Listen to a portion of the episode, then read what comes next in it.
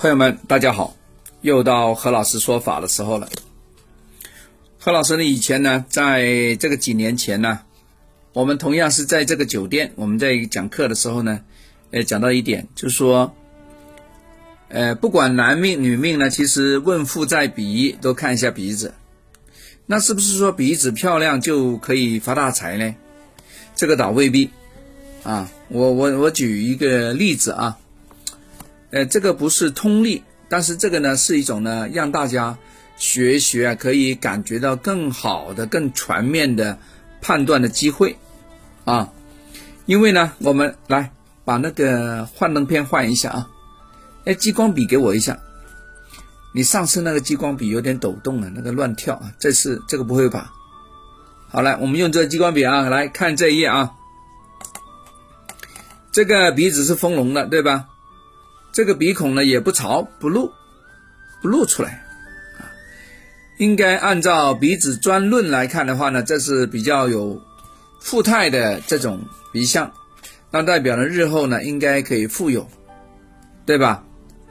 但是呢，我们这个面相这个朋友啊，其实都五十多了，也就是说都走完了这个准头底下了，左右两翼都走完了，赚大钱了没有？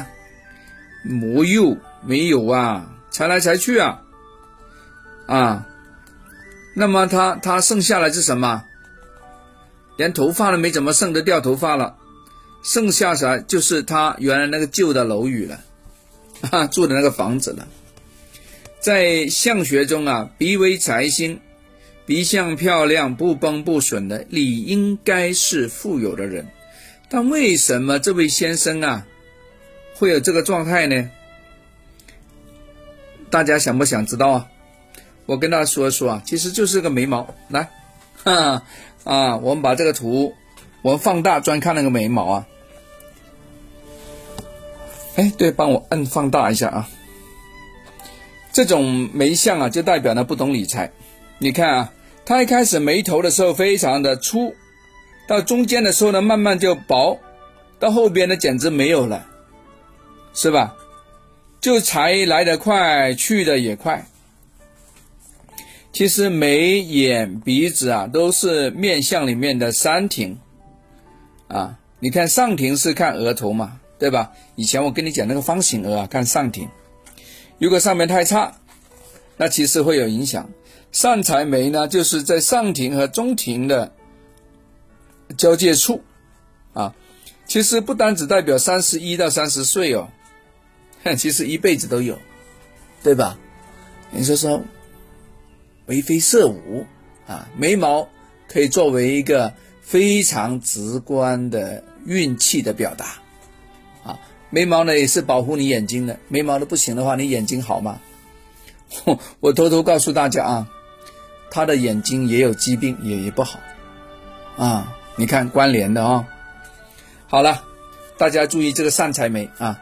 善财眉的话，如果对应成八字那看的话呢，就是破财喽。对应成家居的布局里面呢，肯定是代表财位的地方啊，也被破损掉了，是被破损掉了啊。这个都要补一补，好不好？希望大黑天财神能够碰到你。OK，大家留意啊，看看你周边有没有这样的人，有的话叮咛他一下。啊，在资产的运用上，在投资上一定要小心，好不好？补一补啊，真的要补一补。OK，好，这个章节我们讲完，我们下次聊，拜拜。